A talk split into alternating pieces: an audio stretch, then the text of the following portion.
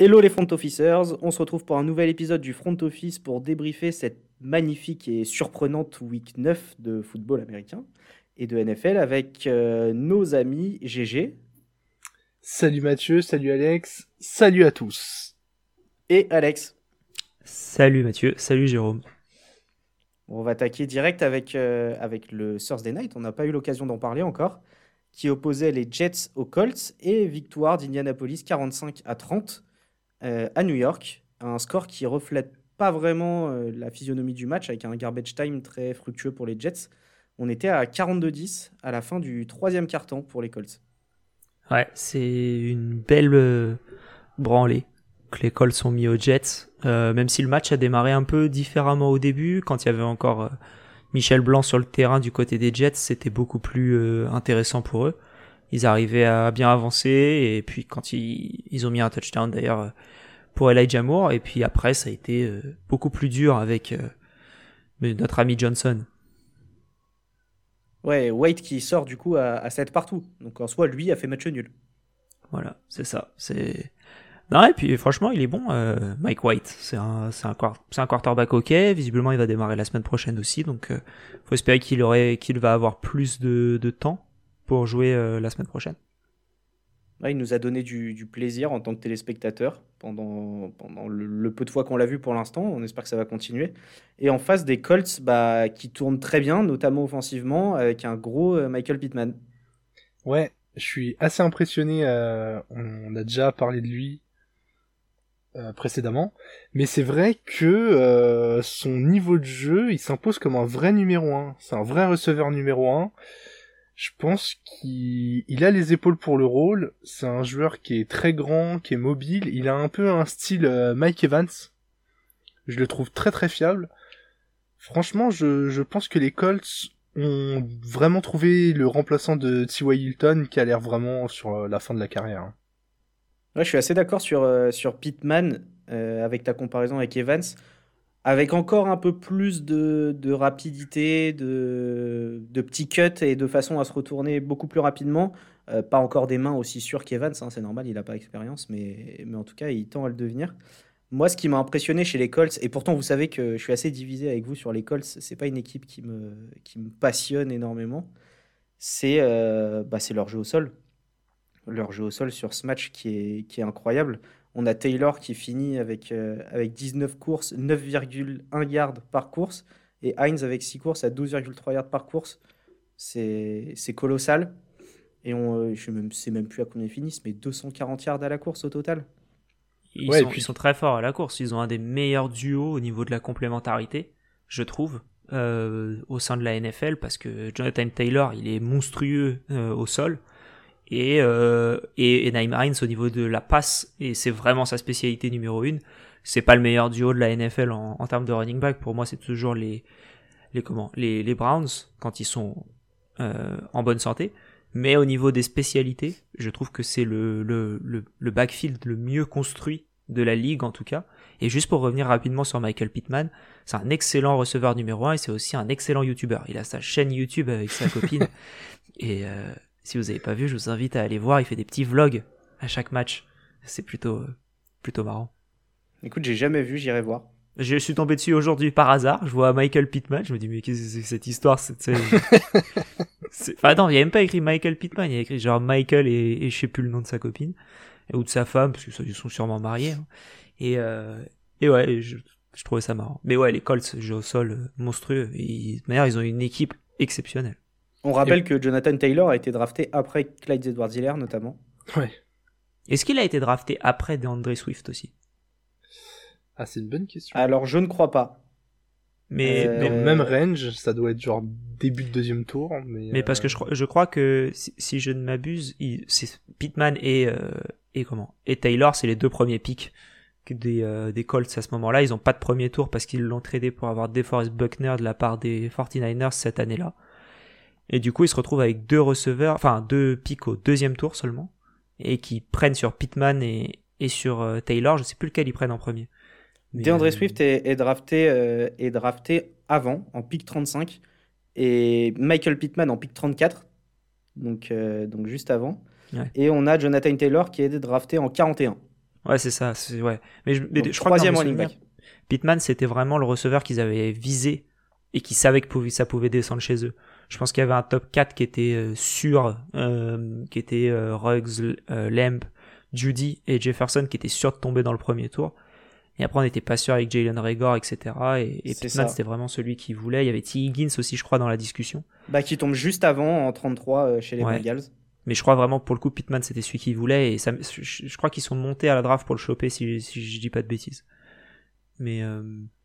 Alors j'ai pas voilà. cette info, mais, mais, en tout cas, Pittman, je sais que ça avait été euh, très intéressant pour eux et au final, ils, le montrent cette année en tant que, que sophomore. Bah ils se sont pas trompés. Hein. Le seul, euh, les seuls qui se sont trompés et encore, euh, je trouve pas vraiment qu'ils soient trompés. Mais bon, c'est sûr que quand tu vois des Jefferson, des Higgins ou des Pittman derrière, ça fait un peu tâche. C'est les Eagles qui, qui prennent Rigor en, en 21. Et les Riders qui prennent Henry Ruggs. Alors oui, mais ça c'est un autre sujet. Là, j'étais obligé de le placer. Ouais, t'as raison. Puis tu nous as pas mal défendu les Raiders ces derniers temps, donc tu as le droit de nous lancer des petits pics. Mais, mais pour le coup, comme tu dis, oui, c'est bizarre que les Chiefs aient pris euh, Clyde Edwards-Zeller au lieu de prendre euh, Jonathan Taylor, qui était considéré comme le meilleur avec DeAndre Swift. C'est là où tu vois que Patrick Mahomes sera pas forcément un excellent general manager. Mais clairement, c'est lui qui l'avait demandé. Et puis, entre Taylor et Swift, au final, tu as un peu les deux profils. Tu as un Taylor euh, surpuissant, euh, tu peux le lancer dans le backfield, tu sais que quoi qu'il arrive, il y aura des yards de gagner. Et tu as un Swift qui est un excellent pass catcher. Et, et, au final, euh, et au final bah, ils prennent Clyde edwards Et... Qui est normalement un excellent pass catcher à la base. C'était, voilà, et c'était, d'ailleurs leur besoin. Ouais, voilà, c'était pour ça qu'ils voulaient le prendre. Et il s'avère que pour l'instant, il est beaucoup moins fiable au niveau santé, notamment. Euh, bon, en tout cas, les Colts euh, ont écrasé les Jets, sont à un bilan de 4-5 et Titi les Titans. Et les Jets sont à 2-6. On enchaîne avec les matchs du Red Zone et les matchs de 19h qui ont lieu avec un beau duel de division. Un beau duel. On n'aurait pas cru dire que c'était un beau duel en début de saison, mais si, les Falcons qui recevaient les Saints et qui nous ont offert euh, un match très accroché. Et notamment les Saints qui étaient privés de Jamie Winston. Donc on a vu Trevor Simian à la baguette. Ouais, et c'était pas très brillant. J'ai vraiment trouvé que Winston manquait. Je pensais pas dire ça cette saison, honnêtement. Mais euh, face aux Falcons, qui, comme on l'avait dit dans le bilan de mi-saison, sont une équipe un peu euh, spectacle. On sait que Matt Ryan peut envoyer beaucoup de yards, euh, peut vraiment mettre un peu de folie dans les matchs. Bah, il a manqué justement quelqu'un en face qui faisait un peu la même chose. Et je pense que bon, le match joue sur pas mal de choses hein, quand c'est à deux points d'écart. Mais je pense vraiment que la présence de Winston aurait peut-être permis aux Saints de faire les, gros plays qui les auraient mis à l'abri pour gagner le match. Ouais, il avait besoin de dynamiter euh, cette équipe. On peut lui reconnaître tous les torts qu'on veut. Ça reste quand même un playmaker, James, qui peut faire des erreurs. Mais dans les matchs comme ça, qui sont un peu un peu lisse et accroché. Il, a tout, il amène toujours sa petite patte. Et c'est vrai que bon, Simian, euh, bah, il applique les règles, on va dire, à la lettre. Euh, mais par contre, les Falcons, qui sont à 4-4 dans cette division, et qui, euh, qui séduisent au moins offensivement, et qui peuvent, commencer à croire aux playoffs. Bah pour l'instant, ils sont, ils sont numéro 7. Et si la saison s'arrêtait maintenant, ils joueraient les Packers. Euh, qui sont à, à 7-2 et eux ils sont à 4-4 donc ils, ils, iraient titiller un peu les playoffs. Et comme on en a parlé encore une fois dans le bilan de mi-saison la, la, la, NFC pour cette euh, septième et, puis même pour la sixième place au final euh, ça va être très ouvert comme compétition. Et, et, hâte de voir ce qui va se passer à, à ce niveau là mais j'ai un peu du mal à croire en ces Falcons sur, la, sur le long terme. Tant que tu as un Matt Ryan vieillissant pas de receveur numéro 1 euh, au bout d'un moment, ça risque de flancher, je pense. Ah, on a du mal à le croire, mais en tout cas, s'il y avait un match qu'il fallait gagner pour relancer cette course au playoff et à la 7 place, c'était celui-ci. Parce que les Saints étaient, étaient à 5-2 en ce match et passent à 5-3. Ouais, encore une équipe avec le moins bon bilan qui, euh, qui gagne le match. On va le voir, ça va être un thème assez récurrent sur toute cette, euh, sur toute cette week 9. Beaucoup d'upset. Ouais, les parieurs qui ont joué les favoris sont en PLS aujourd'hui. Et en parlant de favoris, on va parler des Cowboys qui bah, apparemment étaient sur, le terrain chez les Broncos, mais on ne les a pas vus du tout. ils étaient menés 30 à 0 et finalement on a vu Dak Prescott qui nous a lancé deux touchdowns dans le garbage time pour revenir à 36. Donc le score est déjà peu flatteur, mais alors la manière est encore bien bien pire. Mais est-ce que vraiment on a appris quelque chose sur ce match? Pour moi, pas du tout. Je pense que ça arrive à toutes les équipes d'avoir euh, des matchs sans. Et là, je pense vraiment que ça en était un pour les Cowboys, que, euh, que rien n'allait, rien ne se mettait en place. En face, euh, les Broncos sont quand même très bien défendus, ils ont mis 30 points, donc je retire vraiment rien à leur victoire. Mais je pense pas qu'on puisse pointer une faiblesse particulière des, des Cowboys. Ouais, je pense que c'est vraiment pas la seule équipe qui a eu un match sans cette semaine. C'était, c'était assez particulier à voir. Après, comme on l'avait dit, euh, ils ont pas joué non plus des énormes adversaires jusque-là. Là, ils perdent contre une équipe qui est réputée pour sa défense alors qu'elle a perdu Von Miller. Je, je pense qu'ils vont rebondir et, et qu'il n'y a rien à tirer, mais voilà, attention quand même, c'est, c'est le, c'est le genre d'alerte qu'il faut pas trop réitérer, quoi. Je pense que toutes les planètes sont alignées pour les poneys sur ce match-là. Euh, ils ont, de leur côté à eux, ils ont perdu Von Miller, comme tu l'as dit. On dirait que toute la défense s'est réveillée pour, euh, pour pallier à ça en mode euh, Ah, vous tradez Von Miller parce que vous croyez pas en nous. on va vous montrer un peu ce qui se passe sur le terrain. Et, en général, on parle, aux US, ils parlent beaucoup de statement win. là, pour le coup, c'était vraiment le cas. Une défense qui se réveille, c'était aussi le cas des Titans qui, qui ont perdu Derrick Henry et d'un coup, ils ont une défense alors, euh, on comprend pas trop comment ça se passe, mais ça se passe.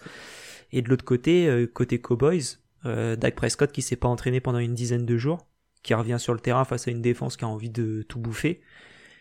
Bah, t'as as du mal et Dak il était, enfin il, a eu du mal et, ouais, ça a été difficile pour lui, mais comme tu dis, Jérôme, je pense pas qu'il y ait réellement d'enseignement à tirer de ce match côté Cowboys, en tout cas côté Broncos. Bah, c'est plutôt pas mal ce qui s'est passé de leur côté. Ils sont à une victoire de la... Enfin, ils sont au même bilan que la septième place côté euh, AFC. S'ils sont sur une bonne lancée, euh, on sait pas ce qui peut se passer. J'ai un peu du mal à y croire, mais... Euh, ouais, faut, faut, mettre du crédit sur les Broncos quand même. Parce que je trouve que Bridgewater fait pas une saison si mauvaise que ça. Ça arrive quand même à avancer en attaque. Il y a un jeu au sol, hein. le, le, duo est quand même pas si mal. C'est pas toujours beau à voir, mais c'est une équipe pas si simple à jouer, alors qui des fois est ultra décevante, mais c'est pas non plus, euh, c'est pas non plus les Bears quoi. Ouais, je vais me permettre Mathieu de faire une petite transition sur le match d'après parce que tu nous parlais de Teddy Bridgewater, euh, Jérôme, euh, au, Broncos qui fait une bonne saison et je pense qu'il ferait pas de mal à son ancienne équipe, les Panthers, qui ont encore perdu, qui ont encore perdu chez eux face aux Patriots avec un Darnold catastrophique qui d'ailleurs là on vient d'apprendre qu'il est blessé pour 4 semaines, il va sur l'injured reserve, donc il sera pas là pendant max, au minimum les 3 prochains matchs, mais ce sera les 4 prochains matchs. Il est, euh, je le trouve très mauvais. Et euh, quand on pense que, que les Panthers ont choisi Darnold par rapport à Justin Fields et Mac Jones, parce qu'ils ont clairement laissé passer euh, les deux, les deux quarterbacks, on peut se dire qu'il y a eu clairement une mauvaise vision de la, à ce niveau-là de la part du, du, front office. Mais pas nous. c'est absolument terrible ce qui arrive à, à Sam Darnold. Euh, alors oui, là il est malade, il va manquer les prochaines semaines. Moi je le connais le, nom de la maladie, hein. c'est le manque de talent. Et, euh, et voilà. Il est pas malade, il s'est soi-disant fracturé quelque chose. ouais, bah, il s'est fracturé le mental. Parce que démarrer à 3-0, à aller mettre deux petits touchdowns à la course sur tous les matchs, en faisant une petite célébration. Bon, il n'a pas pris de taunting, heureusement, on n'en peut plus de cette règle, on en parlera plus tard. Mais euh, tout le monde criait au génie. Ça y est, on a retrouvé Darnold. Même nous, on y a cru un moment. Hein. on, y a, cru, fort. Hein. On est tombé dans le panneau, on a plongé comme des cons. Et au final, bah là, on voit un Sam Darnold à 16 sur 33. Zéro touchdown, trois interceptions. Alors qu'il a même pas tant de pression que ça. Hein. Il a du temps, le garçon. Et juste Alors, je vais, je vais, je vais profiter de, de, ta phrase. Euh, sur ses statistiques et ses trois interceptions pour euh, rebondir sur le point que je voulais aborder. Puisque même s'il avait pas tant de pression que ça, il affrontait des cornerbacks vraiment talentueux. Ah, les cornerbacks, oui, bien sûr. Notamment JC Jackson, c'est pas la première fois que je le cite, mais encore une fois, il fait un match exceptionnel. Les, les, Panthers ont, ont, deux bons receveurs sur le papier, DJ Moore qui est aussi sur le terrain et Robbie Anderson qui est plus sur le papier que sur le terrain. Et on, on les a pas vus, on les a pas vus parce que en face ils étaient complètement cadenassés et même s'ils prenaient pas de pression, Darnold il avait nulle part où lancer. La défense des Patriots est incroyable. Et dans cette NFL qui va toujours plus vers la passe, avoir euh, avoir des cornerbacks très très solides, c'est c'est vraiment la clé pour gagner des matchs. Et on le voit, les Patriots c'est une équipe jeune menée par un QB rookie et ils présentent un bilan de 5-4. Le genre d'équipe que personne a envie d'affronter sur un match en playoff. Hein. Là pour le coup, je te rejoins à 3000%. Les Patriots en plus, ils ont trouvé leur rythme de croisière là, ils sont ils sont à 4-1 sur les 5 derniers matchs. Ouais. Et le jeu au sol est en place. La défense, elle est magnifique à voir jouer. Mac Jones, qui est pas trop utilisé, je trouve. Euh, il s'appuie énormément sur, euh, sur le jeu au sol, mais quand on a besoin de lui, il est trouvé. Et, franchement, cette équipe, on l'avait vu venir, hein, je suis pas peu fier de nous. On s'est dit que ça allait être un, un, petit contender jusqu'au bout pour aller, pour aller en playoff. Pour l'instant, c'est bien parti. Et, et, je suis d'accord, c'est pas l'équipe que tu as envie de, de voir. Euh, de voir en playoff au premier tour parce que tu sais que qu'il peut se passer quelque chose de, pas très sympa quand tu es en gros. C'est qui le receveur numéro 1 des Patriots? C'est Jacoby Meyer. Jacoby Meyer, je pense. Ouais. Parce qu'il y a Kendrick Bourne aussi qui est pas mal sur les. Et Nelson Agolor qui est toujours là. Enfin, qui est revenu. Ouais. ouais. Hunter Puis il y, a Hunter Henry et John Smith, ouais, c'est vrai. Ils ont une, en fait, ils ont une bonne équipe. Ils, ont, une équipe, ils ont énormément d'armes. Ils ont pas de d'énormes joueurs qui dominent et qui attirent toute l'attention. Ils sont bons partout. Oui, ils sont assez illisibles. Je trouve que ça les rend illisibles. Au sol, ils ont trois coureurs, ils ont au moins cinq ou six cibles de plus ou moins le même niveau en fonction des, profils et des jeux. Je trouve ça hyper intéressant comme construction offensive. On sent qu'en fait, quand un groupe est bien coaché au, football américain, ça permet vraiment à une attaque de s'épanouir. On est sur un jeu qui s'enchaîne par phase. On a le temps, si on a bien travaillé la semaine et bien travaillé en, en pré-saison, de simplement dérouler le cahier de jeu et je trouve que c'est une des équipes qui déroule le mieux son plan de jeu. Ah, elle est magnifiquement coachée. Hein. Le, mm. talent de Bill n'est plus approuvé à personne. Bill. Et quand tu as, as, des joueurs qui appliquent ces plays de cette façon, c'est un régal. Moi, j'étais le premier à pas aimer les Patriots à l'époque de Brady. D'ailleurs, j'étais pas non plus trop fan de Brady parce que c'était répétitif, c'était un peu toujours la même chose, on s'attendait à ce qu'il soit bon, etc. Maintenant, je prends un plaisir monstre à voir Brady avec les Bucks, c'est un plaisir monstre à voir les Patriots évoluer sans Brady. Ouais. Il a pas perdu la boule, T'es bon, hein. J'essayais de chercher une blague depuis tout à l'heure. eh bien, passons sur cette blague et enchaînons avec euh, une autre blague, hein. un duel d'équipe en violet. Euh, les Vikings qui recevaient les Ravens. Un match qui a été en overtime. Et comme souvent en overtime, avec les Vikings, qu'est-ce qui s'est passé? Fracture du mental. Mais ils ont perdu. Et ça t'attriste Non. Non, non, pas du tout. C'est. J'ai pas d'attache particulière avec les Vikings. Ils font en sorte qu'on n'en ait pas. Euh, parce que t'as pas envie d'être fan des Vikings, parce que tu sais que tu vas comment que tu vas te faire mal à chaque match. Euh, j'ai entendu que sur les 8 matchs qu'ils ont fait, euh, des Vikings cette saison, il y en a 5 qui se terminent au dernier play. Enfin, qui se décident au dernier play. C'est extraordinaire. Donc voilà, en gros, voilà, le match n'est pas décidé avant le dernier play, le dernier play se termine. Ça peut être un field goal raté, marqué, un touchdown, un machin, au dernier play. Ça, je trouve bah ça D'ailleurs, c'est leur, c'est leur troisième overtime de la saison. Ouais, et c'est le septième, comment Je crois que c'est le septième match sur 8 qui, est, qui se décide à moins d'un touchdown d'écart. Mais c'est c'est flippant, en fait, hein, leur faculté à perdre ces matchs. Mais en fait, s'ils en perdent, ils en gagnent, puisqu'ils sont à 3-5. Donc sur les 7, ils en ont gagné au moins 2. Et ils en ont perdu, entre guillemets, au moins 4. Mais là, surtout sur ce match-là, c'est une maîtrise de la part des Ravens. Sur la deuxième mi-temps, les, les, les Vikings n'ont pas vu la balle. C'est-à-dire que ça a été, sur, les, sur le match entier, 46 minutes de possession de balle pour les Ravens, sur euh, prolongation comprise. Donc il y a eu 23 minutes pour les, pour les Vikings. C'est, et beaucoup de ce temps-là a été mis dans le, dans le premier quart notamment. Mais c'est, c'est catastrophique ce qui s'est passé euh, côté Viking. Ouais, parce qu'il faut rappeler qu'ils menaient 24-10 à la mi-temps, les Vikings. Ils avaient la main sur le match à la moitié du temps. Et, ça jouait bien. Et, encore une fois, GG, tu vas peut-être me critiquer, mais j'ai encore trouvé Kirk Cousins plutôt bon. Et encore une fois, ces Vikings perdent le match. Kirk Cousins, c'est un, joueur, c'est un joueur de match de red zone. C'est-à-dire, quand tu le vois pas pendant tout un match, il est bon. Par contre, tu le mets en prime time, il est mauvais. Ouais, ouais. en prime time, tu vois ses erreurs, hein, c'est sûr. Ouais, ouais, oui, exactement. Moi, euh, ouais, encore une fois, tu as raison, je vais pas être totalement d'accord avec toi. Je pense que quand t'es le joueur qui doit mener euh, ton équipe, tu, alors, tu dois être aidé par ton, par ton coaching staff, euh, par ta défense sur le terrain, et qui doit au bout d'un moment faire des stops. Mais quand c'est toi qui as la balle en main, qui prend les décisions, qui fait avancer l'équipe, qui a les lectures de jeu, je pense que tu mets n'importe quel QB avec un peu de mental à la place de Cousine, cette équipe est meilleure, quoi. Sans parler de talent, hein, vraiment euh, un peu plus de mental, j'ai l'impression que dès qu'il y a un match serré, tu peux pas compter sur lui. Ah, je suis pas d'accord. Je suis pas d'accord parce que il y a deux matchs qui sont perdus à cause du kicker. Ouais. Il y a. Alors oui, il, a des armes que beaucoup de QB aimeraient avoir. Ça, on est d'accord. Mais quand même, ses lignes de stats sont toujours propres. Alors c'est jamais extraordinaire, mais c'est toujours propre. Ouais, mais et, là, et là, le bilan, il est de 3-5.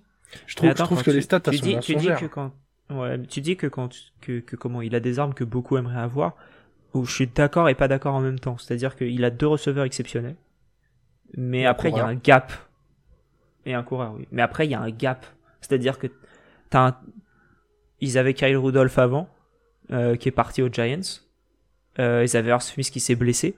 Ils ont plus réellement de tight end ils n'ont pas réellement un receveur 3.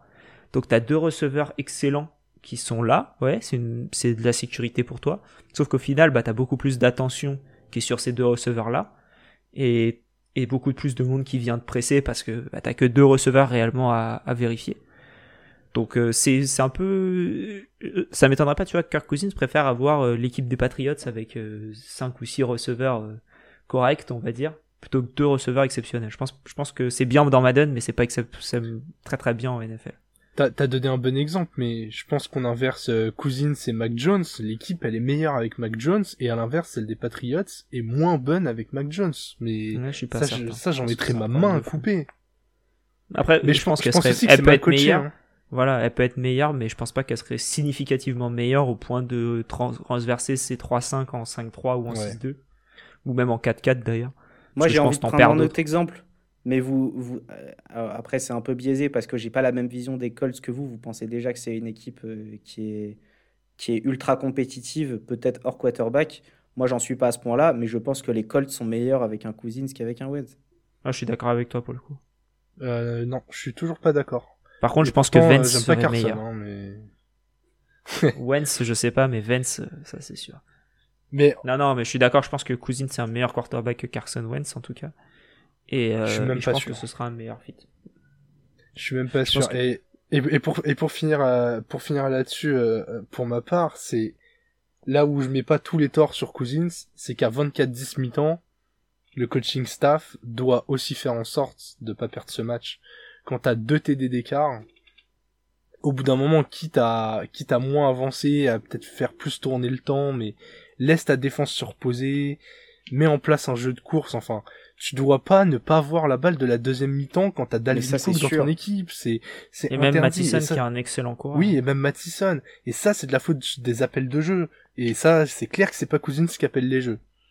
Donc il y a aussi une grosse faute, je pense, sur le coaching staff.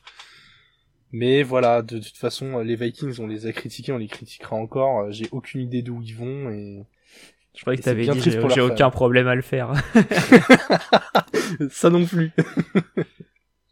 Juste pour rappeler que Kirk Cousins, cette saison, pour l'instant, alors oui, c'est un bilan de 3-5, mais ça reste, comme les quatre dernières années, à 68% de complétion, et on est à 16 touchdowns lancés pour deux interceptions. Je trouve ça quand même super propre. Hein. Ah oui, c'est le, le, problème de Cousins, c'est qu'il est safe, et c'est pour ça que je trouve qu'au Colts, il serait excellent parce qu'ils ont pas besoin d'un mec flashy, ils ont besoin d'un mec qui te fait pas perdre les matchs. Euh, et je pense qu'il serait excellent là-bas. Il te fait pas des interceptions comme on est en train de voir n'importe quoi en NFL en ce moment là les interceptions on a vu Matt Stafford qui a fait une interception n'importe comment où il est en train de tourner dans sa je suis pas d'accord, c'est la défense des Titans. Il reviendra. Gardez ça pour tout à l'heure. non, non, mais non, non, mais ce que je veux dire, c'est qu'on en voit beaucoup. On a vu Carson Wentz faire une. C'est lui qui a commencé la, la tendance d'ailleurs. Il a commencé à faire sa petite passe à la con en l'air là, et ça a été attrapé par la défense qui a mis un touchdown. On voit beaucoup de de, de comment? De quarterbacks qui veulent pas prendre de sac et qui lancent la balle n'importe comment du coup. Et ça, je pense que pour le coup, c'est pas euh, ce que ferait un, un Kirk Cousins et c'est quelqu'un de safe. Donc oui, les deux interceptions, ça m'étonne pas. Ouais, un cas qui divise. On verra si les Vikings arrivent à accrocher les playoffs en fin de saison.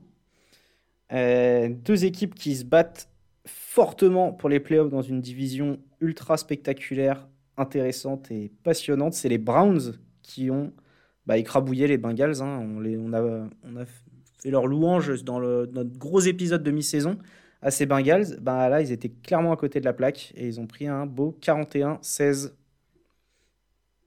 Ouais, j'ai mal à mes Bengals. C'est mm. franchement euh, depuis la dernière fois, enfin quand on a dit euh, que les Bengals étaient une équipe où il y avait euh, quelque chose, qu'on voyait enfin quelque chose, que c'était bien, qu'il y avait une harmonie, que c'était cool, qu'il y avait une défense. Depuis ils perdent les trois matchs qui suivent, je crois, ou au moins les deux suivants. Parce qu'ils perdent. C'est la semaine dernière qu'ils perdent contre les Jets ou c'est la semaine d'avant? Ouais, c'est la semaine dernière. Ouais, ouais. ouais ils étaient à 5-2, ouais. ouais. Ouais, ils étaient à 5-2, ils perdent contre les Jets, euh, puis contre les Browns. Bon, les Browns, c'est compréhensible, mais se prendre une, une tôle pareille, euh, perdre de 25 points, c'est ça fait mal, quoi. C'est difficile. Après, ça enlève ah bah, en rien de division, côté des Browns. Hein. Ouais, clairement. Mais ça enlève en rien ce que, ce que fait les Browns depuis ce début de saison, depuis qu'il y a des blessures, et je pense que Jérôme, tu vas en parler. Bah ouais, parce que je l'ai dit sur le récap de mi-saison. Mais ces Browns, sans les blessures, et contre les autres grosses équipes, ils ont souvent fait des bons matchs, même quand ils les ont perdus. Et, mais j'adore la combativité de cette équipe. Ils ont attaqué ce match de division avec la bave aux lèvres, et, ils ont mangé les Bengals. Et pareil, j'avais dit que les, les Bengals, c'est bien parce que leur projet, il, il est génial, il avance bien. Burrow, c'est encore un jeune QB, il a déjà ses cibles qui sont aussi jeunes. Donc ils ont un bel avenir, mais c'est trop tôt pour eux. Et je pense qu'on le voit dans ces matchs-là que les Bengals seront pas des contenders destinés. Parce que quand ils vont se rencontrer des équipes comme ça, dur au mal, avec des, très bons euh, joueurs sur quasiment tous les postes, et avec la capacité de, priver l'attaque de ballon, bah on voit le résultat fêtes de 25. Ouais, y a le, tu parlais de, de bureau, il y a le pick 6 de 99 yards qui fait extrêmement mal aux Bengals dès le début du match. Et Joe Burrow qui est cette saison le quarterback qui lance le plus d'interceptions. 11 déjà. Alors oui, il y a 20 touchdowns euh, lancés. Mais il faut qu'il fasse attention à ça. Ça reste un, un QB jeune et, qui a l'avenir devant lui. Mais voilà, il faut, faut, faut, gommer ses, erreurs euh, au plus vite pour préparer, pour préparer la suite. Et encore une fois, GG, je suis d'accord avec toi sur le crédit qu'il faut donner aux, Browns. J'ai trouvé une sérénité, une force chez cette équipe incroyable et un Mayfield que j'ai trouvé leader mais effacé. Et j'aime beaucoup cette caractéristique chez un joueur, c'est être sûr de ses coéquipiers, ne pas se mettre en avant, mais que qui, qui, qui appelait les jeux euh, d'une manière, euh, d'une manière super euh, charismatique euh, avec un leadership. Et, voilà, j'ai pris beaucoup de plaisir à, voir ces Browns et ils relancent la division, donc euh, top. Les Browns qui jouent mieux sans OBJ. Hein. Euh, ouais. De manière bah, là, c'est officiel. Ouais. ouais. mais ça a toujours été le cas. Quand il n'était pas là, ça joue mieux. on dirait qu'au début, ils ont essayé. Hein. Baker, il essayait, mais Baker Mayfield essayait de lui lancer les ballons autant qu'il pouvait et c'était pas, c'était forcé quoi. C'est, tu, tu, le sens quoi. T'essayes de voir que le mec il est ouvert et puis il est pas forcément. Euh, et, là, ils ont trouvé en tout cas un bon remplacement et ils ont trouvé un Donovan People Jones qui voulait en OBJ. Et ça, c'est. Un peu sous-côté, hein, ce People Jones, quand même. Ouais. Ouais. Mais il, a été drafté, euh, il a été drafté au sixième tour, je crois, l'année dernière. Et. Mais bon, c'est un, un très bon joueur. Ouais, et puis les Browns sont tellement forts au sol que leur jeu aérien, c'est pas ce qui nous vient à l'esprit directement. Quand on voit le match de Nick Chubb encore, euh, il prend toute la lumière sur lui et, et, sur ses grosses épaules et il avance quoi. Nick Chubb qui a chopé le Covid a priori, à moins qu'on ait un test faux négatif, faux positif pardon. J'ai mal à ma fantaisie ouais. Tant mieux. et donc cette division d'AFC Nord qui présente des équipes avec des bilans de 6-2, 5-3, 5-4 et 5-4. Incroyable. Peut-être 4 équipes en playoff. Je pense que c'est la division avec la FC West euh, des Chiefs qui vont nous régaler le plus. Ouais, ouais, ouais. En termes de suspense, pas forcément en termes de spectacle, mais où toutes les équipes peuvent, peuvent, y aller. Euh, tiens, je parlais de spectacle. Bah, quelque part, on n'en a pas eu. C'est à Buffalo. les Bills qui ont perdu, il n'y a pas d'erreur dans cette phrase, qui ont perdu à domicile contre les Jaguars. Ne faites pas de syncope, restez avec nous. Et toi, GG, tu parles encore d'une défaite qui fait du bien? Eh oui, je pense que les Bills étaient un peu en dilettante, ils avaient énormément de certitudes. On a, on a parlé très tôt dans la saison de Josh Allen comme un potentiel MVP. Son équipe avançait bien. Il y avait un petit peu un côté euh, tout est déjà acquis pour les Bills, ils vont aller loin cette saison. Et je trouve que ce genre de défaite bien sale, là j'espère en fait qu'après ce match, ils se sont mis devant un miroir, ils ont dit mais les gars, on fait quoi? On est à 5-3 alors qu'on fait partie des favoris pour cette saison. On a un des QB d'avenir de la ligue et qui est déjà un QB du présent on a des cibles dans tous les sens, on a une défense très forte, qu'est-ce qu'on fait? C'est vraiment... J'espère qu'il y a eu cette prise de conscience. Pour moi, cette défaite, de toute façon, on peut pas faire de mal, elle va pas jouer drastiquement sur leur chance de se qualifier en playoff, vu qu'ils vont gagner leur division. Mais si elle peut servir d'électrochoc, c'est déjà pas mal. Ah, là, je suis pas très d'accord avec toi, parce que ça fait quand même euh, contre qui ils ont perdu déjà? Ils ont perdu contre les Titans, ils ont perdu contre les Steelers, et là ils perdent contre, les, Jaguars. Et là ils ont perdu contre les Jaguars, oui, ça je suis d'accord. Mais euh, là ils sont à 5-3, et les Patriots sont à 5-4 quand même. Juste je peux pour, te couper, euh, Alex, je vais te couper deux minutes pour te dire, non seulement tu as raison, tu as complètement raison de rappeler contre qui ils ont perdu, mais il faut aussi rappeler contre qui ils ont gagné. Et ils ont gagné les Dolphins, la football team, les Texans, re les Dolphins,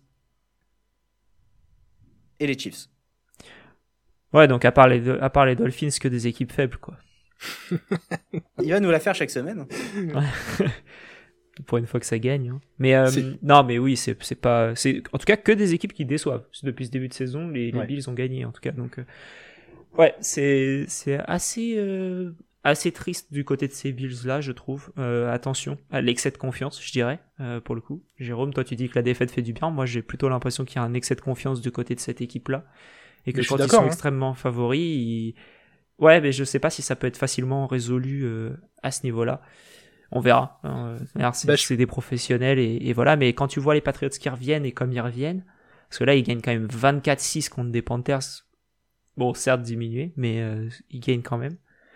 Et, euh, ouais, je sais pas, ces, ces Pats me, me font peur. Ils ont pas encore joué contre les Bills d'ailleurs.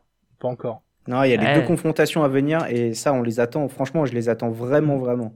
Parce que le premier, le, le, premier match sera vraiment révélateur. Hein. parce que si, si pour le coup les, les Pats battent les, les Bills, eh ben là, euh, là on, on, a une discussion, je pense. Eh bien, je me mouille dès maintenant et j'annonce deux victoires des Bills contre les Patriots. Ah bah, en tout cas, c'est ce qu'on attend d'eux. Oui. Ce serait pas une surprise, même si là, euh, en fait, j'ai, si je prends un peu de recul, même si je suis d'accord avec vous euh, et avec moi du coup, euh, sur la saison pour l'instant des Chiefs et la saison pour l'instant des Bills. En fait, pour l'instant, elles sont pas si différentes. on a un bilan quasi similaire.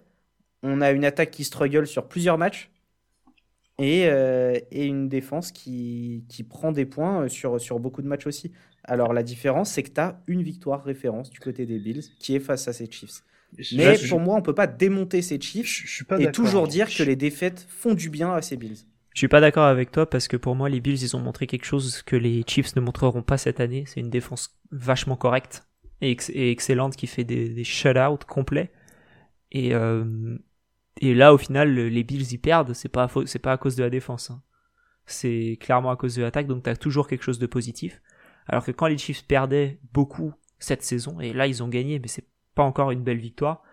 Euh, quand, les, quand les Chiefs gagnent, la défense elle est triste et, euh, et, l'attaque marche pas très très bien.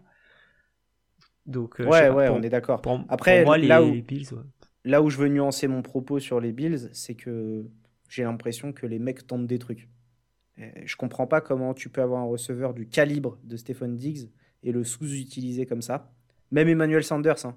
le receveur numéro 1 sur ce match, c'est Cole Beasley. Euh, ils ont toujours leur Titan Knox qui est absent et euh, leur jeu au sol est ultra faible. Ouais, le jeu au sol, c'est pas de jeu au sol de l'équipe. Hein. Zach Moss, euh, déception. J'en attendais vraiment beaucoup plus de lui. Et c'est vrai qu'il soulage pas du tout le, jeu aérien. J'ai été assez surpris qu'il tente aucun move pour faire venir un, coureur qui se débarrasse de, de Singletary et, et qui prenne un peu un, joueur d'expérience. Euh. Je m'attendais à aller voir prendre un Melvin Gordon. Ouais, j'allais donner exactement le même nom. Melvin Gordon, je m'attendais vraiment à ce qu'il parte des Broncos.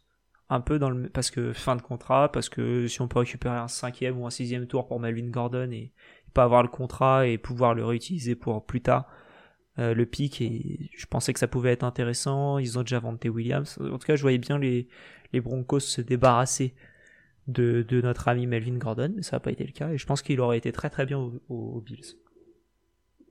Ouais pareil euh, ultra sous-côté Melvin Gordon qui a fait les magnifiques jours des, des, Chargers il y a quelques saisons avant de nous faire un, un burn-out total et là, il fait, une, il, fait une saison, il fait, une saison, plutôt correcte. ah bah plus que correcte. Ouais, ouais, plus que correct. C'est dommage qu'il soit dans cette équipe de poney, mais sinon plus que correct.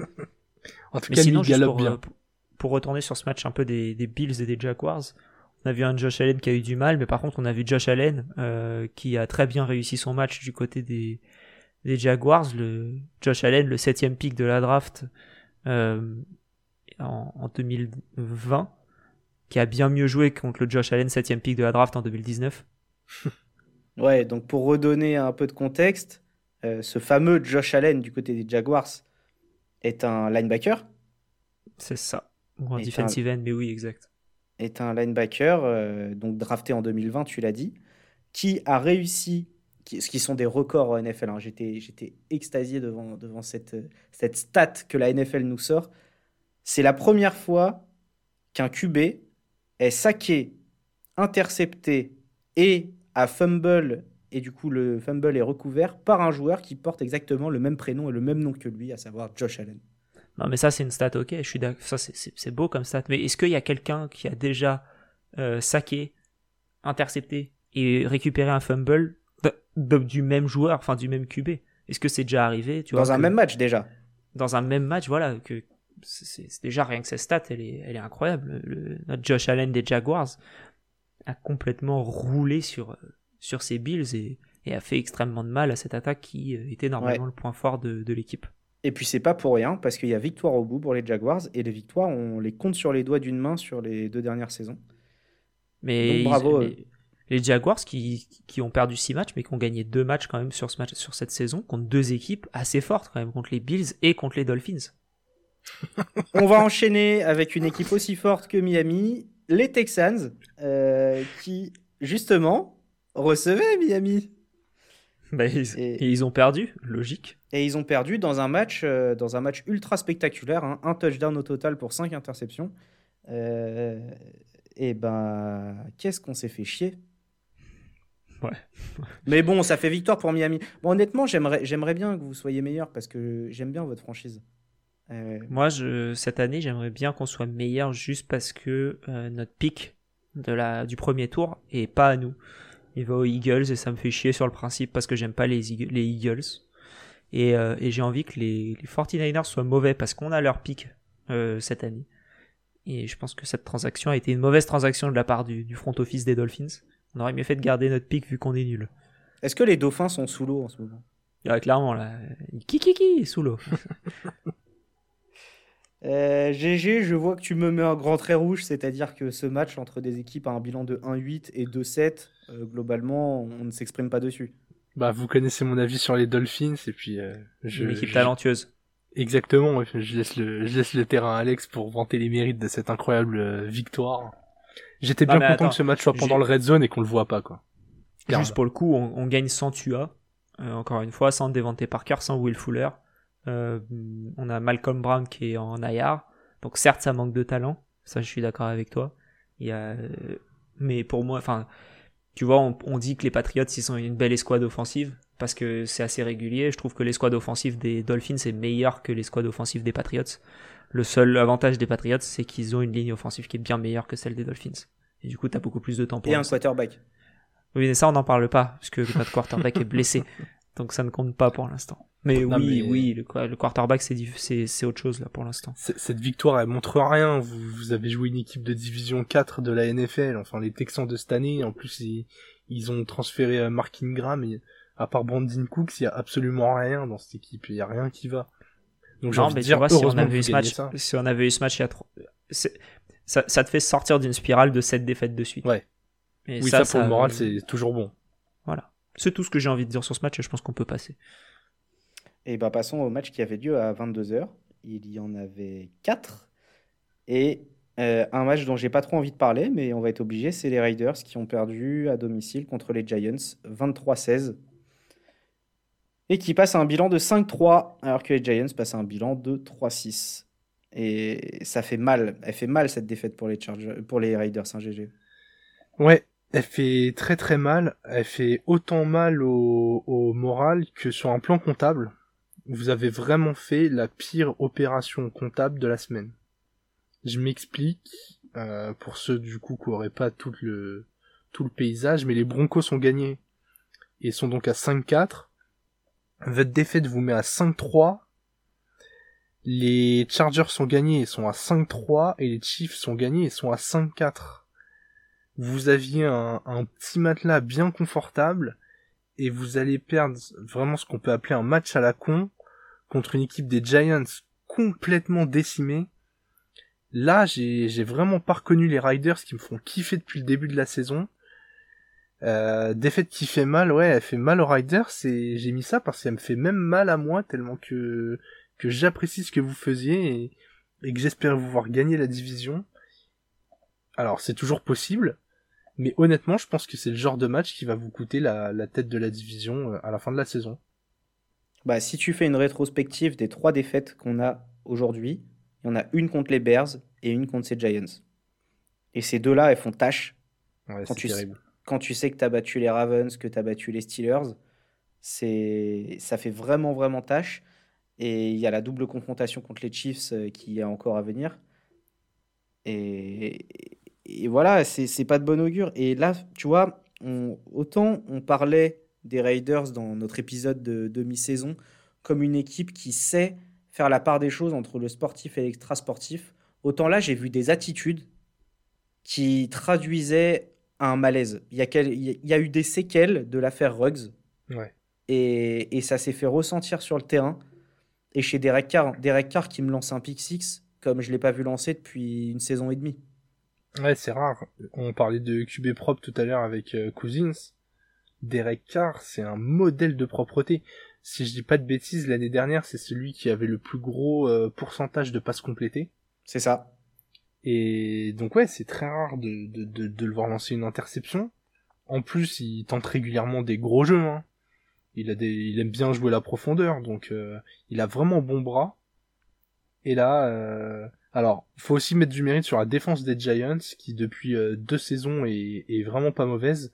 Notamment, euh, c'est Xavier McKinney, je crois, le safety des Giants, qui doit être rookie ou sophomore. Je, je, je, je, crois qu'il est sophomore. Ouais, je crois que c'est un sophomore qui a fait vraiment un, un bon match. Mais euh, ouais, peu importe le match des Giants, je suis surtout déçu par la prestation des Riders. Ouais, si tu prends les faits de jeu euh, notables, tu as le pick six, on vient d'en parler, de, de Derek Carr au retour des vestiaires. Tu as un field goal de Daniel Carson à 25 yards qui est, qui est manqué pour, euh, pour l'égalisation, je crois. C'est rare de sa part. Hein. Et c'est rare de sa part et, et, il, fait, il fait vraiment mal parce que derrière, bah, en face, tu as, Gano qui lui est un, est normalement un, kicker tout aussi fiable et qui là pour le coup n'a rien manqué. Et, les Giants bah, qui s'offrent le luxe de bien résister aux Chiefs la semaine dernière et de battre les Raiders cette semaine. Euh, et quand même, les Raiders, une grosse erreur à gommer, c'est qu'on va six fois en red zone et qu'on convertit une fois. Ouais, ouais, mais ça, c'est, c'est pas que à cause de vous, hein. Comme je disais, la, la défense des Giants, ça fait du bon travail. Ouais, au final, c'est. Je, pensais personnellement qu'on. À juste titre, on tapait sur les attaques qui jouaient cette défense des Giants. Et au final, bah, on se rend compte que c'est pas une de mm. si mauvaises défenses de NFL. Pour moi, vraiment, il va falloir que les Riders retrouvent un, un Waller efficace. On, je, on sent le manque cette année d'un Darren Waller euh, décisif en red zone, je trouve. C'est vraiment la pièce qui semble manquer. Ouais, il y a eu des drops. Euh. Il y aura quand même un renfort à la réception du côté des Raiders, c'est Deshaun Jackson qui vient de signer. À voir ce que ça donne. Euh, sur le papier, c'est très bien. Ouais. Maintenant, on attend de voir. Bah, il va prendre le, il va prendre exactement le rôle qu'avait euh, Henry Ruggs, hein, les jeux en profondeur sur des courses très rapides. Et... Tout à fait. On l'a pu le voir avec les Rams en, ce début de saison d'ailleurs. Et c'était pas mal, donc à voir à voir. Et pour finir sur les Raiders, quand même, qui ont coupé Damon Arnett, leur deuxième tour de draft 2020, donc après Henry Ruggs. Ça fait, les deux premiers tours de draft 2020 coupés en une semaine. Et bah là, pareil, ça, fait mal en plein cœur pour des affaires extrasportives sur lesquelles on va pas s'attarder. On continue avec les Chargers, on reste sur la même division, tu l'as dit, ils ont gagné, ils sont à 5-3, ils ont battu les Eagles les Eagles qui font un match plutôt propre et, euh, et du coup les Chargers qui ont dû s'employer et mener deux drives superbes par euh, notamment à la baguette euh, Justin Herbert qui, qui, les a menés à la perfection. Il est incroyable ce joueur. C'est un sophomore, on dirait qu'il a déjà plusieurs années dans la ligue. Pour moi, c'est un futur MVP en puissance. Il a absolument tout. Il a, il a le bras canon, il a les lectures, il est capable d'improviser, il est, il est capable de courir. Il fait preuve d'un, d'un calme euh, vraiment euh, olympien. Je suis, euh, j'étais fan de lui avant sa draft. Hein. Je, je, je, je, me rappelle vous avoir dit plusieurs fois que je le trouvais bien meilleur que tu as. Et je suis vraiment content que ça se vérifie. Il, il remplit vraiment toutes les attentes que j'avais envers lui et c'est un des joueurs que je préfère voir euh, mener un drive quoi. Le gars est décisif. C'est pas euh, c'est pas Cousins quoi. Le petit tac la cousine, ok, c'est gratuit, pourquoi pas. C'est gratuit toujours. C'est toujours gratuit avec moi. Hein. non, mais en soi, euh, en soi, t'as raison. T'as raison. il, faut, il faut dire ce qui est. Voilà, Herbert, bah, il sort de deux matchs moyens avec les Chargers deux défaites.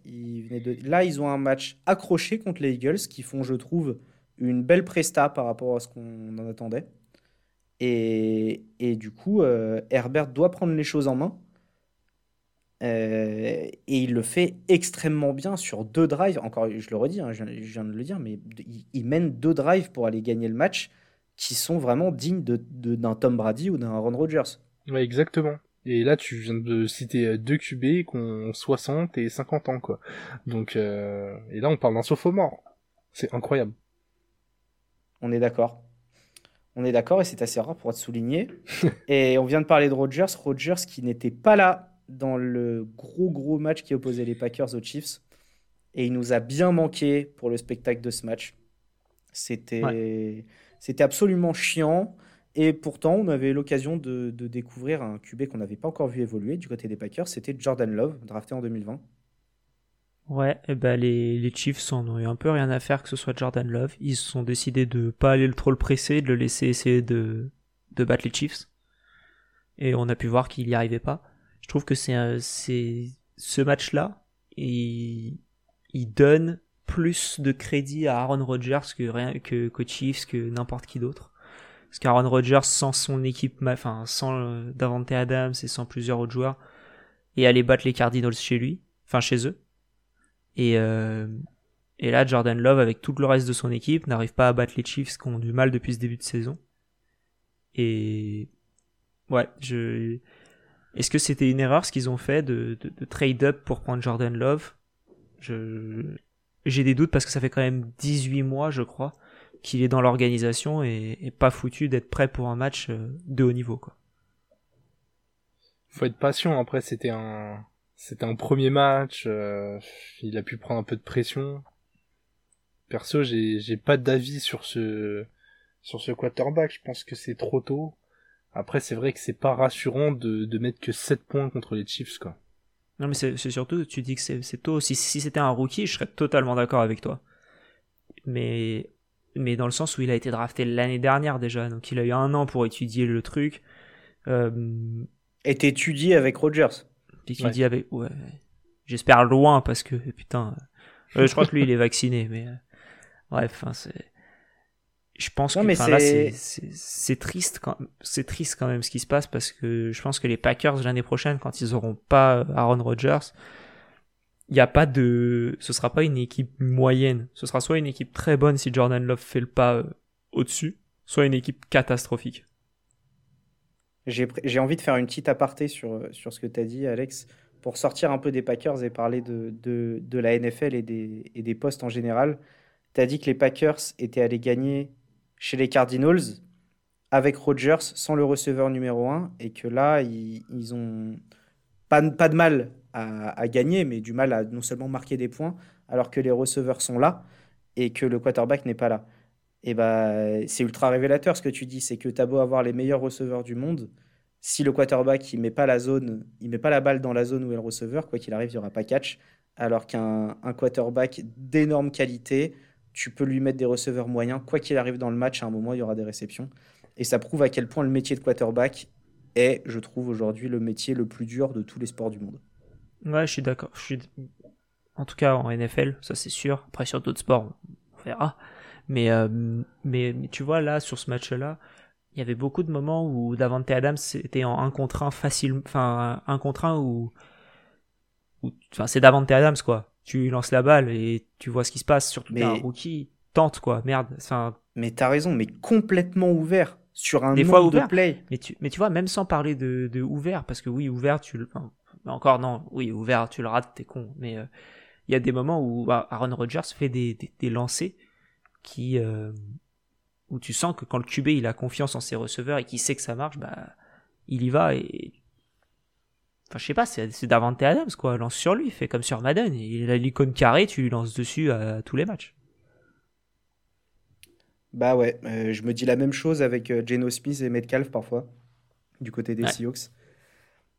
Mais bon, là, voilà, ils n'ont pas réussi à le trouver. Euh, j'étais fou devant ma télé, voilà, ayant Adams en fantasy. Bon, il était ouvert. Des fois, je le voyais regarder le ballon tomber, puis rester en place 4 secondes Davante Adams en se disant Mais merde, qu'est-ce que j'ai mal fait?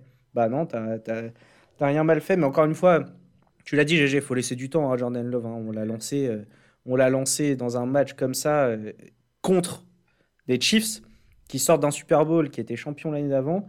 Bah, pas facile pour le garçon. Après, à titre de comparaison, je me suis amusé à aller voir les stats du, du premier match démarré par Aaron Rodgers quand il a pris la suite de Brett Favre. Donc il devait prendre la suite pareil d'un QB de légende, hein, parce que c'était en 93, c'est ça? Ouais, 1800. quelque chose comme ça. Et c'est vrai que Roger, sans envoyer énormément de, de yards à la passe, comme je crois qu'il avait fait une feuille avec 178 yards à la passe, il avait marqué un TD au sol et un dans les airs. Donc on, on sentait quand même qu'il y avait un... que c'était un joueur qui était capable d'amener des points et c'est vrai que c'est cette partie-là qui a pas été rassurante chez Jordan Love, qui était en plus accompagné bah, par les habituels titulaires, comme vous l'avez dit, dans les airs, mais aussi au sol, parce que on pense souvent aux Packers comme une équipe aérienne avec Rodgers et Adams, mais le duo au sol Aaron Jones et Jay Dillon, euh, c'est très solide, et ils ont pas réussi à contribuer non plus. En tout cas, c'est une belle opération pour les Chiefs qui, euh, qui, bah, ça fait suite à ce que je disais sur les Riders, mais se replace dans la division.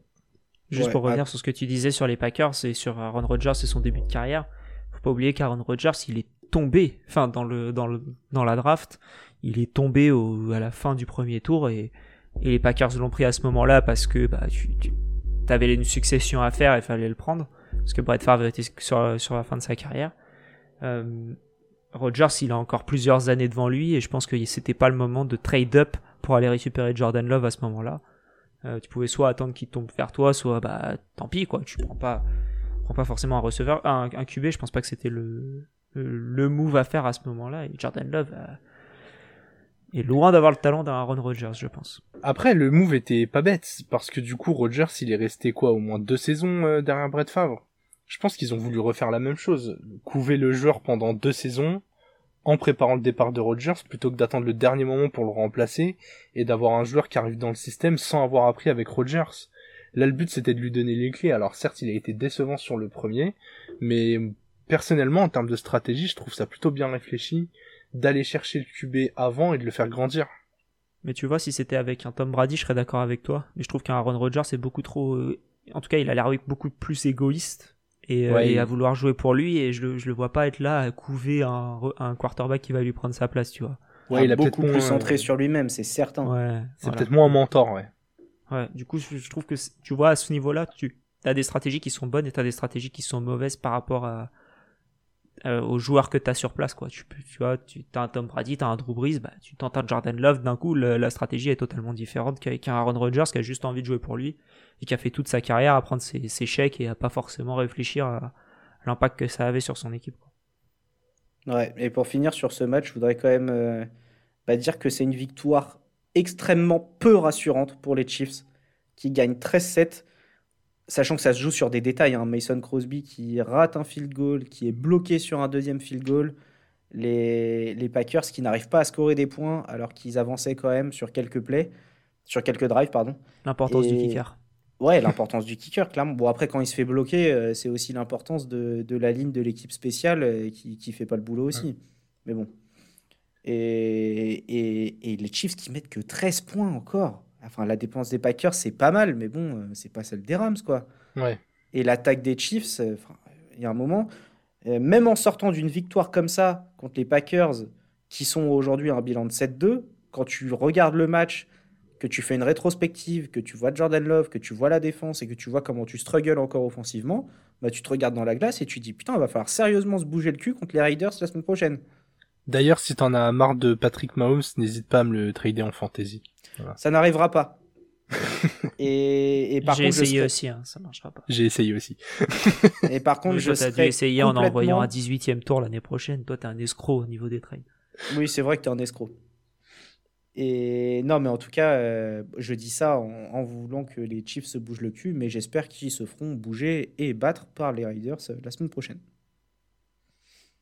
Euh, on enquille avec le dernier match qui avait lieu à 22h ce dimanche, les Cardinals qui nous ont fait le show contre les 49ers, victoire 31-17. Tout ça sans monsieur Kyler Murray, sans monsieur DeAndre Hopkins. Ouais, ce sera le cas encore sûrement. En tout cas, Murray, ça risque d'être le cas encore la semaine prochaine. Mon plus grand désarroi. Mais, euh, mais ouais, ils ont joué avec Colt McCoy et ça a été euh, enfin, mettre encore 31 points sur, euh, mais cette fois-ci contre une, bien meilleure équipe. Euh, puisqu'ils avaient mis 31 points, mais contre les Texans il y a deux semaines, c'est bon, les 49ers c'est un peu mieux niveau défensif, c'est un peu mieux niveau offensif aussi. Donc, euh, donc voilà, et au final, les, les Cardinals qui sont à 8-1, qui sont tranquillou à la première place. Et, et, et ouais, c'est beau. Ouais, je suis d'accord, c'est très très beau. Je vais enchaîner sur ce que tu dis parce que euh, notre ami Denis, qui n'est pas avec nous ce soir, m'a demandé de, de, dire un mot gentil sur les Cardinals. Et je cite, il a dit pour une fois. Et ouais, pour une fois, je vais le faire. Mais incroyable match des Cards. Il leur manquait leurs deux principaux euh, playmakers, dont quarterback. Et ils sortaient d'une défaite. Euh, on attendait de voir comment ils allaient réagir. Et là, ils ont tapé du poing sur la table et ils ont fait une victoire mais maîtrisée de bout en bout contre des Niners qui bah, qui devraient connaître le plan de jeu à force et pourtant qui se sont fait marcher dessus quoi. Puis ils ont perdu aussi euh, leur running back 1,5 euh, parce qu'on sait pas lequel est premier et quel est le deuxième réellement dans cette équipe mais ils ont perdu Chase Edmonds sur blessure sur un des premiers snaps et au final James Conner qui a roulé sur les 49ers à lui tout seul qui a marqué, je crois, 11 touchdowns depuis le début de la saison, qui est le, du coup le, celui qui a mis le plus de touchdowns depuis le début de la saison, qui n'est pas un quarterback évidemment. Et, et c'est fort parce que des fois, James Conner, sa ligne de stats, c'est 5, c'est 5 portées pour 20 yards et 2 touchdowns. Donc, je crois que c'était sa ligne de stats la semaine dernière. Et, mais ouais, il, est, il est très fort et ils ont une, ils ont une très très belle, très très belle victoire cette semaine. -là. Ah bah pour moi, c'est une victoire référence. Quand tu gagnes en duel de division contre ces Niners qui font, pour le coup, un match correct avec un Garoppolo plutôt bon, un Dibo Samuel toujours en vue, un Ayuk qu'on a enfin vu jouer au football. Et, et, quand tu gagnes avec un QB remplaçant, sans ton receveur 1, sans ton running back 1, tu viens de le dire qu'on a perdu, il manque toujours Gigi Watt. Il manquait un gars de la O-line aussi, j'ai plus son nom. Denis va me taper sur les doigts. Mais, mais bravo les gars, quoi. Ils sont dans leur standard de points marqués par match. Et, ils se relèvent d'une défaite qui aurait pu, à un jeu près, ne pas être une défaite euh, la semaine dernière face aux Packers. Bon, on revient pas dans le passé, ça finit en défaite. Mais, mais ouais, voilà, ils se relèvent parfaitement bien. Et, je sens que ça va se sentir dans, notre classement du, Power Ranking. Mais euh, juste pour euh, revenir, tu dis que c'est une victoire référence. Alors, c'est pas leur première de la saison. Hein. Ils ont quand même battu les Titans 38-13. Ils ont battu les Rams 37-20. Ils ont battu les Browns 37-14. Ouais, alors pas mal de victoires références. Hein. Je, je, mets victoire référence par rapport aux, absents en plus de ça en tant qu'équipe. Mais tu as complètement raison, les victoires références, ils les avaient déjà. Il n'y a aucun doute là-dessus. Ils ont, ils, ont, ils, ont un, ils ont un calendrier qui est quand même très très dur depuis le début de la saison. Hein. Titan, les Vikings, bon, alors ils ont réussi à se faire peur contre les Vikings. Ils ont joué les Rams, les 49ers, les Browns, ils ont joué les Packers, encore les 49ers. Là, ça va se calmer un peu. Euh, D'ailleurs, j'ai envie, de, j'ai envie de vous poser une question euh, un peu surprise là-dessus. Est-ce que vous pensez que c'est la seule équipe de la NFC qui peut aller chercher euh, le first seed contre, contre Tampa Bay? Euh, Moi, je vois les Rams encore qui peuvent aller le chercher. Il y a, y, a, un match mi-décembre, Cardinals-Rams, qui est, je crois, en Monday Night Football, si je dis pas de bêtises. c'est le 14. Ouais, c'est ça, ce sera en Monday Night Football à ce moment-là, euh, si les, si les Rams gagnent suffisamment, ils récupèrent le, tiebreaker. Et à ce moment-là, je les vois peut-être aller, euh, aller chercher le number one seed. Mais ce serait vraiment, euh, je, les, je vois que eux en fait. Je vois pas comment, en, perdant leur division, ils auraient pas le, number one seed. 100% d'accord. Et je vais me permettre un petit aparté pour nos fans de fantasy, puisque tu as parlé du bon match de Garoppolo, qui est depuis deux semaines le QB qui fait le plus de points en fantasy. Alors ça, c'est n'importe quoi. Ouais, c'est n'importe quoi, mais mais ouais, le... là, euh, les, les, Niners, on en avait parlé, ils le mettent en valeur. Euh, ça, ça peut sentir le trade intéressant à suivre. Ouais. Après, ça m'étonnerait que les GM euh, vérifient le, le score en fantasy entre la week 8 et la week 9 sur, sur 2021 au moment où ils font un trade. Mais oui, je vois ce que tu veux dire en tout cas, le gap est fait et plus que fait entre les Cardinals et les Rams et les Seahawks et les Niners, même si les Seahawks devraient voir le retour de Russell Wilson en week 10 pour le plus grand bien de tous les fans de football.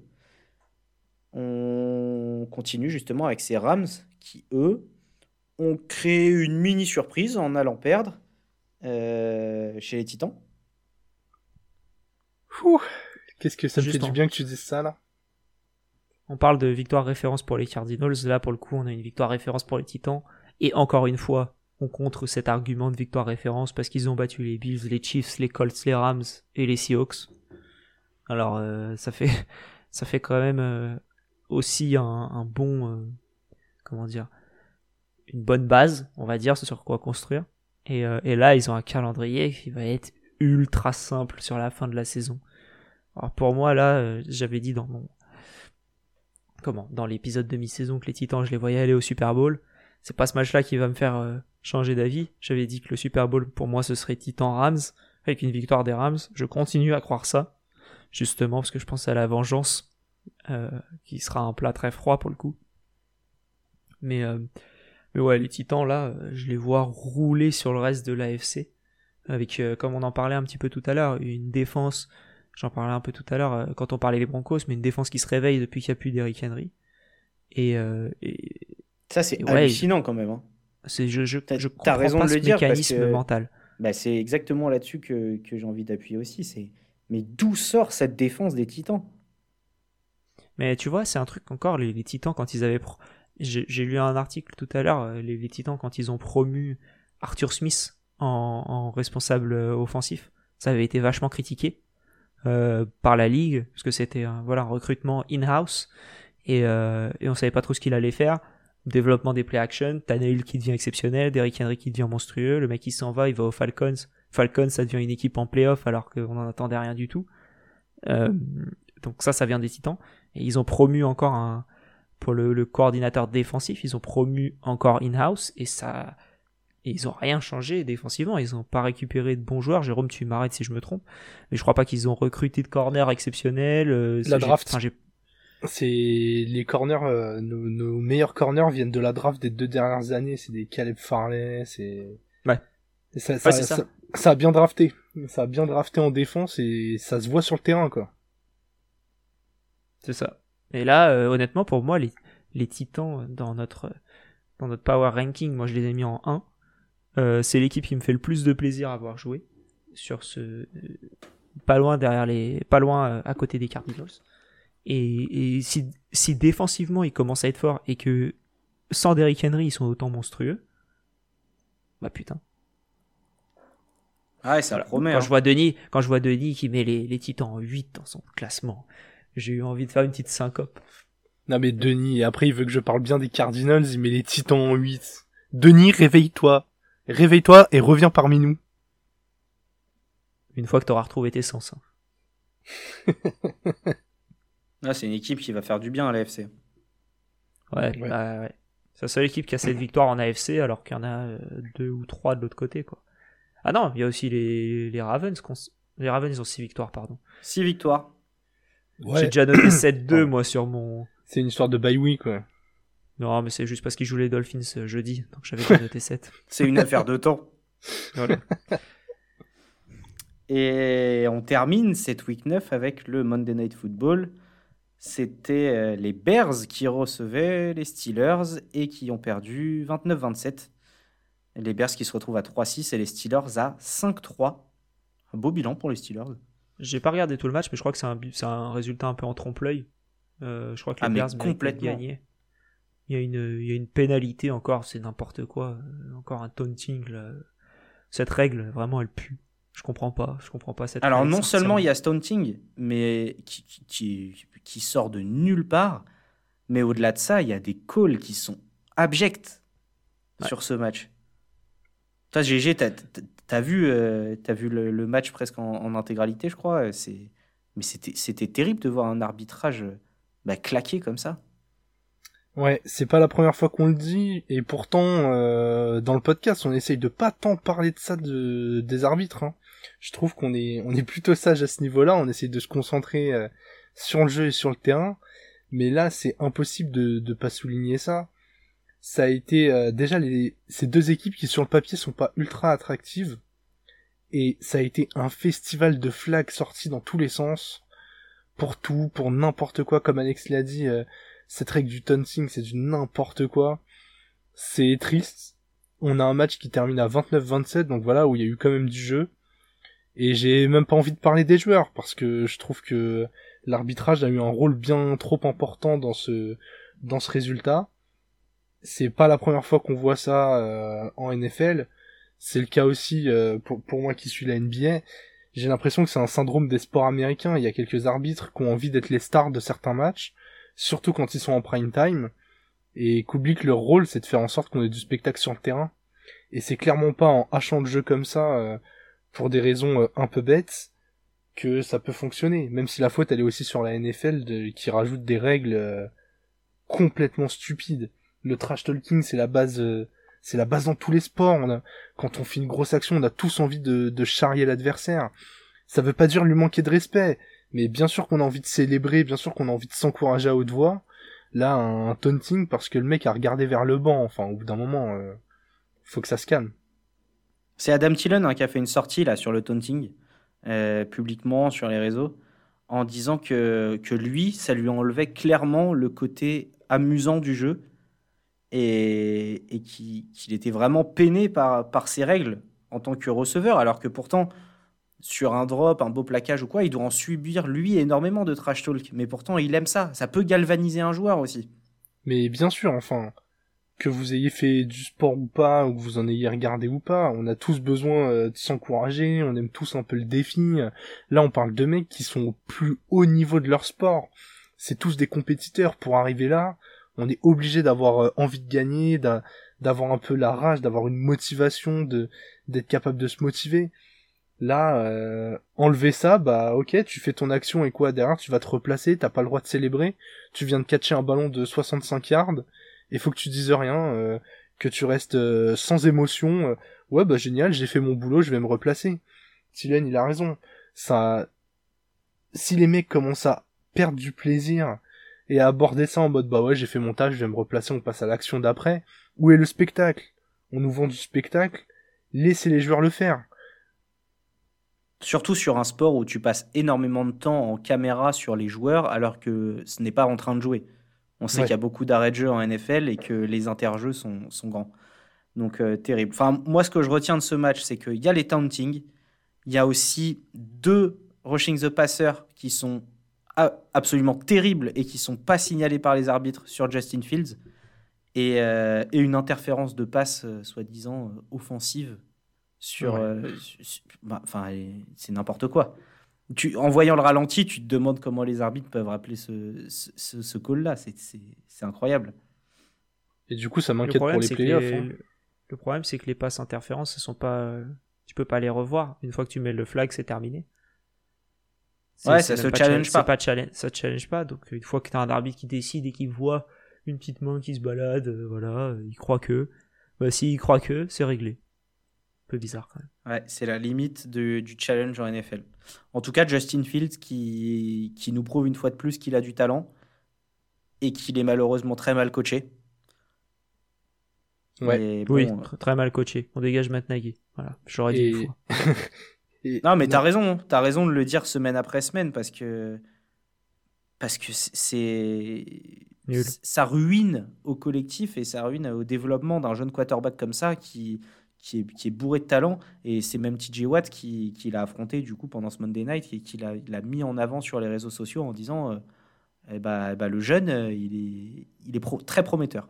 Ouais, je pense que je suis d'accord avec toi Mathieu, je pense qu'il va poser beaucoup de problèmes aux, équipes dans le futur. Il a une belle mobilité, on voit que quand il prend la confiance, son bras est, très efficace. Euh, j'ai trouvé qu'il avait fait un vrai bon match contre une grosse défense, alors que lui, niveau arme, il est pas très bien servi. J'ai j'ai hâte de voir la saison prochaine euh, quand Nagy sera plus là. Et un léger petit mot sur euh, les Steelers, GG Un Najee Harris toujours exceptionnel et Big Ben qui sert toujours pas à grand chose. Ouais, Najee c'est le petit frère de Derrick Henry. Hein. Euh, il a encore mis un raffut dans ce match qui était incroyable. Son TD à la course, les mecs les mecs le touchent mais ça lui fait rien. Et Big Ben bah prend ta retraite. Il est plus big que Ben d'ailleurs. Ouais. Et ce serait bien qu'il aille à la Ben. et ben, on a parlé de tous les matchs. On rappelle qu'on avait en bye week les Lions, les Seahawks, les Bucks et la football team, euh, dont on n'a pas pu voir les exploits défensifs cette semaine. Quel dommage. Euh, on enquille avec. Juste pour dire un truc, euh, du coup, les Lions n'ont pas perdu de match cette semaine. et c'est une première en 2021. c'est ça. Donc. Malheureusement, ce c'est pas une défaite prometteuse. Quelle tristesse. Et ça ne se voit pas au bilan.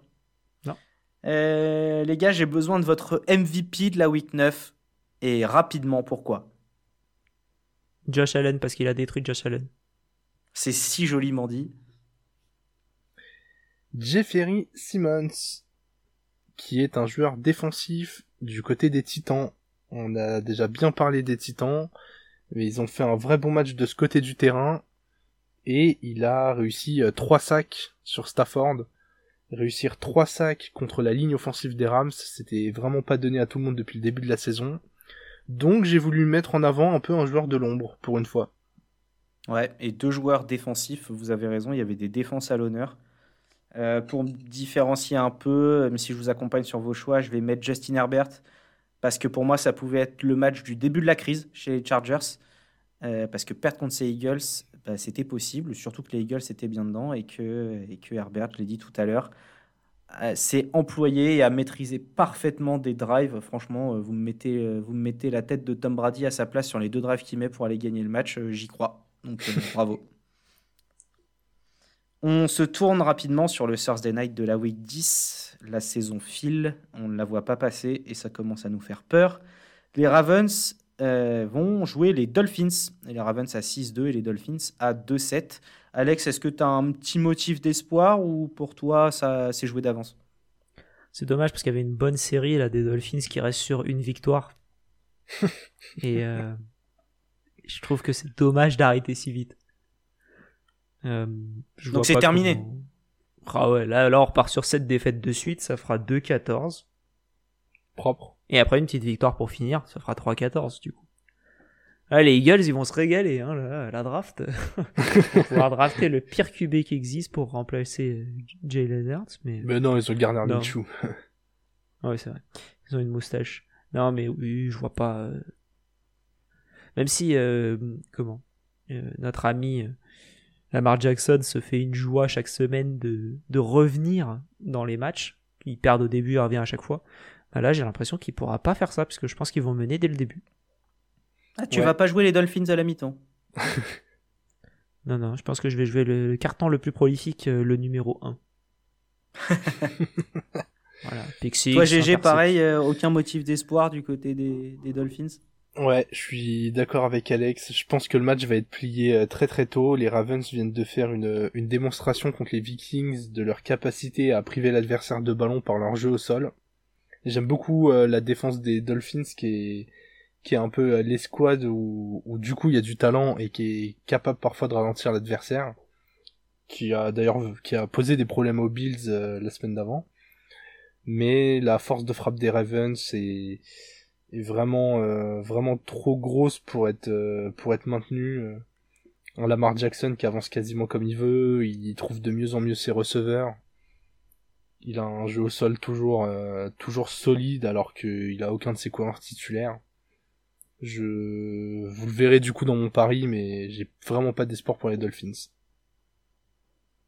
Bon, on peut en parler maintenant. Hein. Moi, je suis d'accord avec vous. Ils vont faire ils vont faire le taf, c'est Ravens, et, euh, et du coup, euh, avec notre séquence prono, avec nos pas partenaires de Winamax, je vais proposer un pari très simple, le touchdown de Lamar Jackson du côté des Ravens, qui est coté à 2.